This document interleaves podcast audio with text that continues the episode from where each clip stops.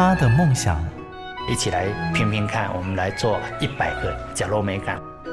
他的认真，我其实我最珍惜的是现在当下的每一分、每一刻、每一秒。如果你愿意这样去看待你的那个生命历程，你要去实践梦想是一件不难的事情。他们的故事，台湾幸福进行曲，每月精选。本节目由美律实业赞助，古典音乐台策划制播。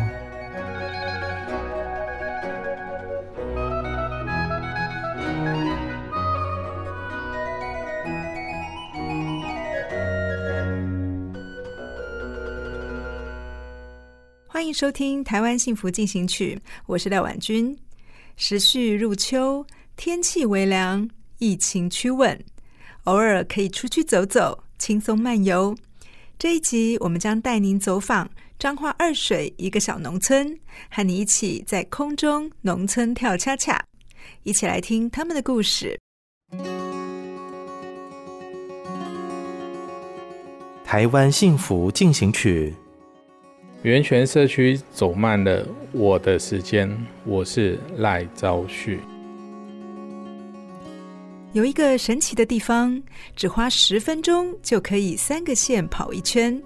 位在南投民间云林林内彰化二水边境的源泉社区，仿佛台湾的百慕达三角地带。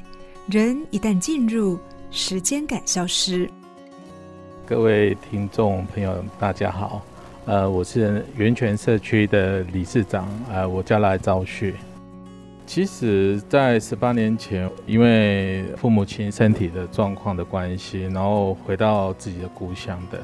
我从新竹回来，新竹那个是很步调是很快的，突然回到这边，那个慢到真的是就像阿公阿嬷讲的，他坐在那个门口，每天就在那边数那个蚂蚁爬过，从这根柱子爬到那个柱子有几只。我那时候回来的时候，想要做这。在地的这个田调，我才发现这些的老年人是这样子过日子。他们认为他们生活是没有用的，不好啊。然后那时候我才想说，这个社区是不是可以有一些什么样的事情，让他们恢复到他们以前年轻或者是中壮年的时候那个价值感。既然选择回乡，必须过得有意义。赖昭旭当社区发展协会理事长之后，要把沉睡的社区唤醒，大家共同来做点事。我老婆讲过一句话：“你既然上了贼船，要不要好好当个贼王？”拉玛戈就是我最想要先把它复兴的部分，所以我们有做过一个活动，叫做“龙仔高复兴运动”。对，我们这里有一个三百年的东西的一个记忆，它叫做龙仔糕拉玛格。嘿，那这个拉玛格它的高度大概有一个楼层高。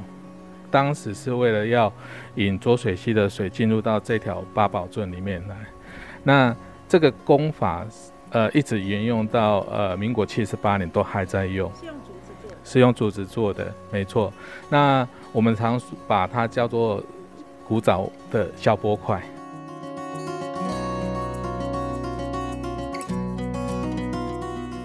拉玛戈龙仔糕是台湾浊水溪早期治水的宝物。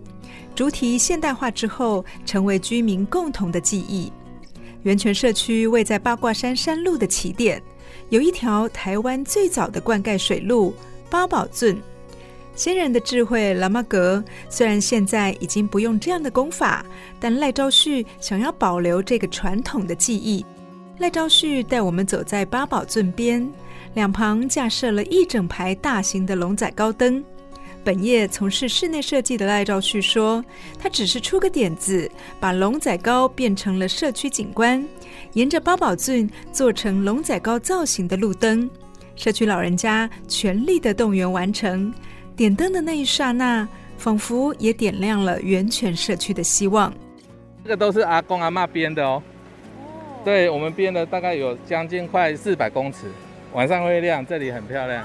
对对对对对对。”一共做了快六百多个喇嘛格灯，中秋夜那天晚上把灯点亮的时候，你知道那个阿公阿嬷浮在这个岸边，眼泪是跟着一直掉下来，因为感动，我们就把它变成一个地景艺术。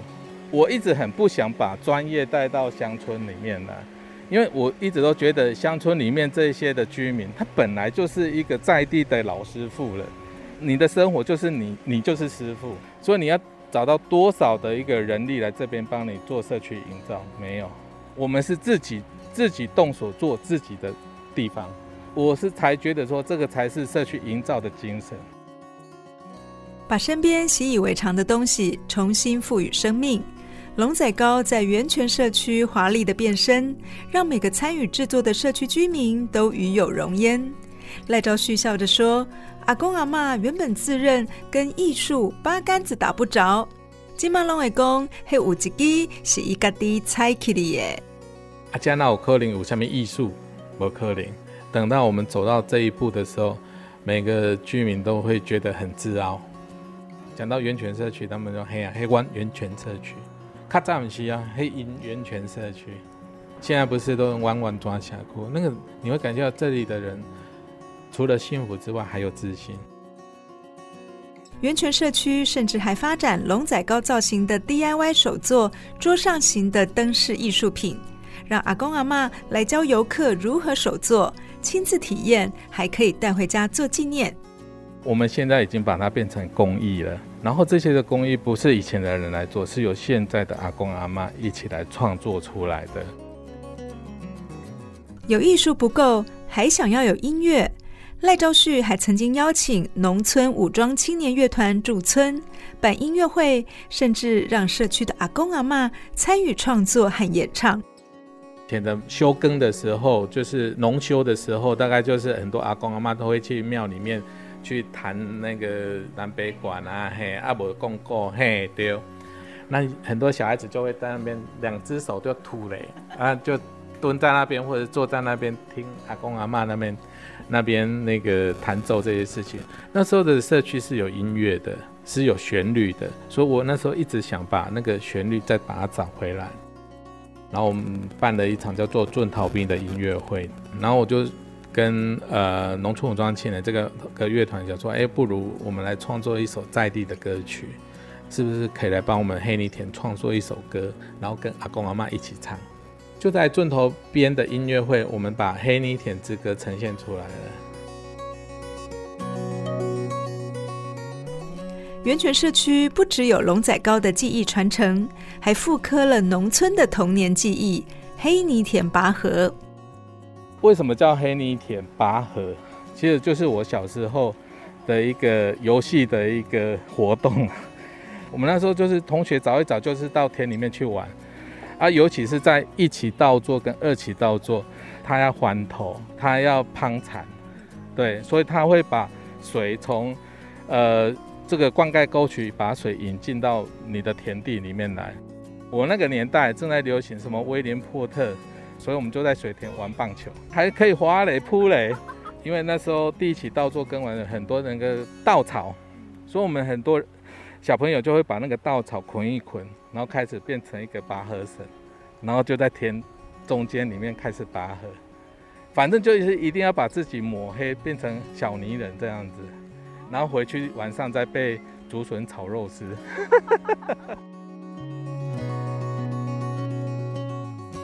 这个黑泥田广场也曾经举办过抓泥鳅，甚至音乐会，大伙儿坐在田边听歌，赤脚入田，感受大自然的洗礼。源泉社区走慢了时间的，还有一间文具行。这个文具行是在大概五十年前，然后有一位叫郑妈妈的，她那时候看到这边的学子每天在写功课的时候，很多文具都要跑到市区去买，所以她开了一间叫做源泉文具行。那这边的学子要买这些文具的时候，不用跑到那么远的地方。在十年前。那过世的时候，这个铁门也随之的就拉下来了。在去年，我们就开始想说，既然大家都有这样子的共同的一个记忆在，那不如我们由社区来把它整理出来，然后变成这个地方大家可以聚会，或者是一个小小的一个平台。赖昭旭集结社区的伙伴，把这间文具行改装成多元复合的空间。旅客可以喝杯农家自制的果汁，也让在地农产品有一个交流的平台，支持返乡青农。你好，我是宾果农场的刘怡静。嗯，那我之前是在北部工作，五年前就是返乡。那因为妈妈之前是在种芭乐跟胡麻的，对。那因为就是这几年他的身体状况比较不如以前，所以我就是回来协助农作的部分这样子。对对对对对，这个地方，这个是以前我们的文具行。那以前我是念源泉国小，然后念二水国中，然后我一直很喜欢这个地方。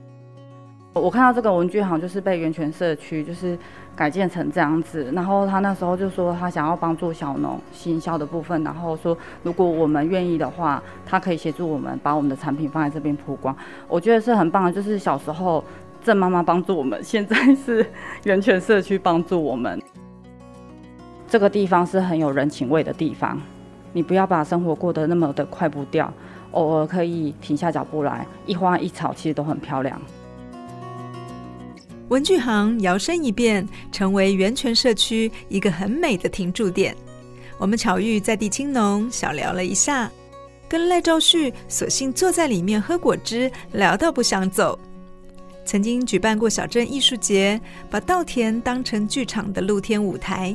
赖昭旭说，另一个社区很引以为傲的是演戏，让银发族学习剧场艺术。一个有故事的社区，想要咱的故事家己搬，以演戏来凝聚社区的向心力。这个社区其实四个人当中就有一位是阿公阿妈。我们是一个超高龄的一个社区。其实我一直都觉得社区营造一直在做，就是在造人、啊。我想聚集这个地方的人来演在地的事。对，那毕竟我们这个地方有三百年的一个故事在这里，八宝顺传奇这个故事，最好的资源、最好的题材就在我们这里，我们为什么不把它呈现出来？他们一开始也就是说 啊，这个演戏我不像，我不像，对。可是当他们看到剧本是演他们平常所听到的，然后或者是居民所讲的这些事情的时候，诶，他们很快去融入到那个角色去了。笑称是被社造耽误的剧场人。赖昭旭当年研究剧场空间设计，为了写论文，曾经一年看三百场的剧，深知一出剧的感染力深厚。他还找专业的剧团来指导社区阿公阿妈演出，找回老人家的自信。你知道那个让我感动是阿妈为了念那一句台词，她晚上睡不着。伊一直背，一直背，因为老岁仔人你嘛知影，做到袂记哩。啊，伊干那一句，但是伊迄句台词，他就可以让他很专心的想要去把它完成。台北有很多是彰化同亲会、同乡会，哇，那时候下面大概有呃六百多个座位，大概有一半都是彰化人，那也有是就是彰化的二水人，所以他们看到的时候，这部戏演完之后，我们在谢幕完之后。我一直都记住那个阿公，就拉着我的手一直不放。他说他看得好感动，就像那个阿嬷一样。他说他原本第一次来演戏的时候，我不让演戏，我不让演戏。对，到我们在舞台上谢幕的时候，那个阿嬷就跟那个旅北同乡会的那些的朋友讲说：“哎、你今麦来找我签名哦。”真卡拢咧讲，叫做求掉啦。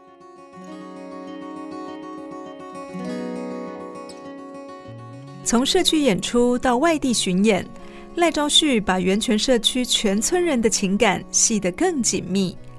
但话锋一转，他也发现许多家长几乎都把小孩往外送，社区内的学校学生越来越少。他觉得这是个隐忧。我一直都觉得社区跟学校之间的界限到底是在哪里？是有界限还是没界限？这个是我一直想要去了解的。